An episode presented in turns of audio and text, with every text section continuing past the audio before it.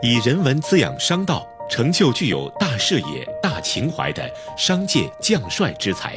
欢迎来到君子之道人文商道讲堂。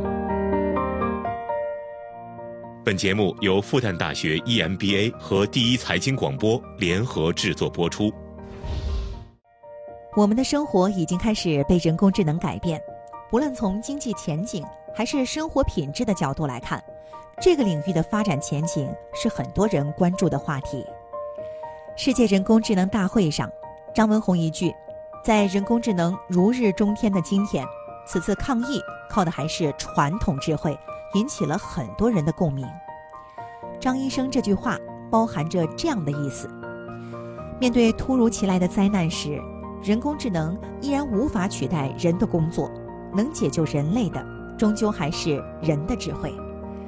但是，假设有一天，人工智能真的可以全面拥有人类的传统智慧，进而全面取代人，这会不会带来另一种灾难？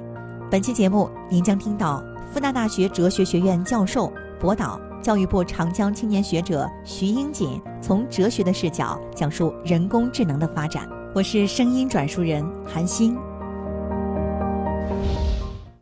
我想很多人应该也很好奇，为什么现在我们还发展不出通用人工智能呢？现在的深度学习技术能够真正到达通用人工智能的程度吗？从哲学角度看，这是不可能的。如果说一件事在哲学上行不通，这是一种很严重的指控，就说明这件事从根本上说就是没戏。比如永动机，在哲学上就是不可能的。现在我来论证这一点，这里有个大前提、小前提和结论，这是最典型的三段论论证。AGI 也就是通用人工智能，这个系统的特点就是通用。既然是通用，就要处理全局性的问题。什么是全局性？就是在不同的理论体系之间进行一个抉择的能力。不同的诉求彼此是有冲突的，你要想办法找到一个中庸点。类似于某家政人员跑到别人家里做事，如果主人是一个知识分子，家里书特别多，他可能会要求书房要打扫干净，但不能干净到书都找不到了。读书的人都知道，往往书的易取性和整洁性是相互矛盾的。几本书同时看，如果都收起来，再找再取就很耗费时间。所以，究竟是追求整洁还是易取，这里面有个平衡点。这个平衡点是不能通过程序来设置的，需要和用户进行磨合。任何一个综合系统都要有处理各种情况的能力，其中有些情况是非常极端的。比如自动驾驶汽车，道路的左边有一个人，道路的右边有五个人，车速太快，来不及刹车，那么到底往哪边拐啊？这个时候，程序突然得到消息，左边的人是我们国家一位非常重要的专家，那你是不是会觉得专家更重要？但你转念一想，每个人的生命都是平等的。康德说过，人不仅仅仅是手段，也是目的。他说的人包括普罗大众，不一定是专家、教授或者是企业家。这个时候就很麻烦了，不同的程序会打架。AGI 通用人工智能就要处理全局性的问题，能够在不同领域的冲突中得到一个平衡点。小前提是，我们都知道人工智能是基于规则的。也就是一系列的逻辑原则，但是神经元网络的学习思路不同，它没有清楚的规则。有规则和没有规则的区别是什么？我举个例子啊，假设一个俄罗斯小伙子到少林寺学武功，语言不通怎么办？有个办法，和尚做一个动作，小伙子跟着做，做对了就微笑，做错了就棒喝。小伙子被棒喝以后，知道自己不对。但怎么个不对法？他一下子未必知道，就需要不断试错。不对的武术有千千万万种，就需要猜。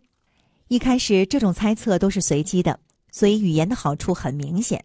语言是基于规则的，规则本身就要用语言来表达，告诉你武术的规则是什么，然后再由人转化为下层的运动。但是神经元网络不是这样，它就是我们前面所说的那种很蠢的教学方法。人类错了以后的反省是有道理的，是基于规则的，但是系统不是，它就是胡乱调参数，猜错了下次再猜，它就是通过大量胡猜把事情慢慢往对的方向猜。人不能这样学习，这样会累死的，但机器可以。他们可以在很短的时间里完成人类不可能完成的巨量猜测。深度神经元网络技术就是用强大的机器掩盖了方法本身的笨。如果有现成的数据会非常好办，但如果没有优质数据，靠自己搜集就非常成问题。目前的深度学习机制根本问题就是缺乏跨领域学习的能力，这是人工智能无法 AGI 化的根本道理。不同的系统有不同的运作方式，国际象棋有国际象棋的下法，围棋有围棋的下法。人可以适应变化，但人工智能就很难适应。我们能不能把所有专用的人工智能整合为一套通用的人工智能呢？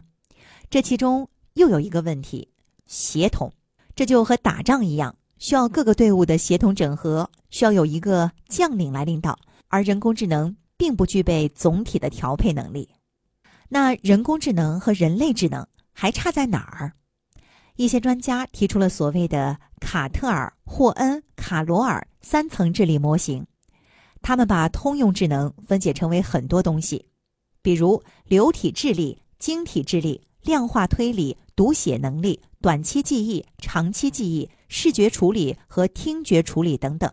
这个东西有一个很重要的用途，工作单位在招人的时候。可以测试它的智能。量化推理无非就是算术，读写能力就是你能不能看懂文章、读懂要点。那么，什么是流体智力和晶体智力呢？晶体智力就是老师现在给你一道题目，告诉你解法以后，看你能不能把前面做题的思路放在新的题目上。如果行的话，那事情就好办了。流体智力要求更高，相当大程度上。它强调是个灵动的状态。从这种比较来看，我们可以发现，现在的人工智能不是根据心理学所规定的这些发展方向来发展的，所以它的拟人性很成问题。所以总结来说，通用人工智能的确有人在研究，但现在主流的技术依然不是通用人工智能。全世界研究的队伍估计也就几百个人，但是我始终认为。通用人工智能虽然达不到，但是是一件可以追求的事情，而且在某种意义上是必须追求的。说人工智能应当永远停留在专用状态，而不应该进展到通用状态，这是一种谬见。说今天的人工智能是通用人工智能，这同样是一种谬见。好，以上就是复旦大学哲学学院教授、博导、教育部长江青年学者徐英锦。从哲学的视角讲述的人工智能的发展，商道人文融会贯通。感谢收听《君子之道》复旦大学 EMBA 人文商道讲堂，我们下期再见。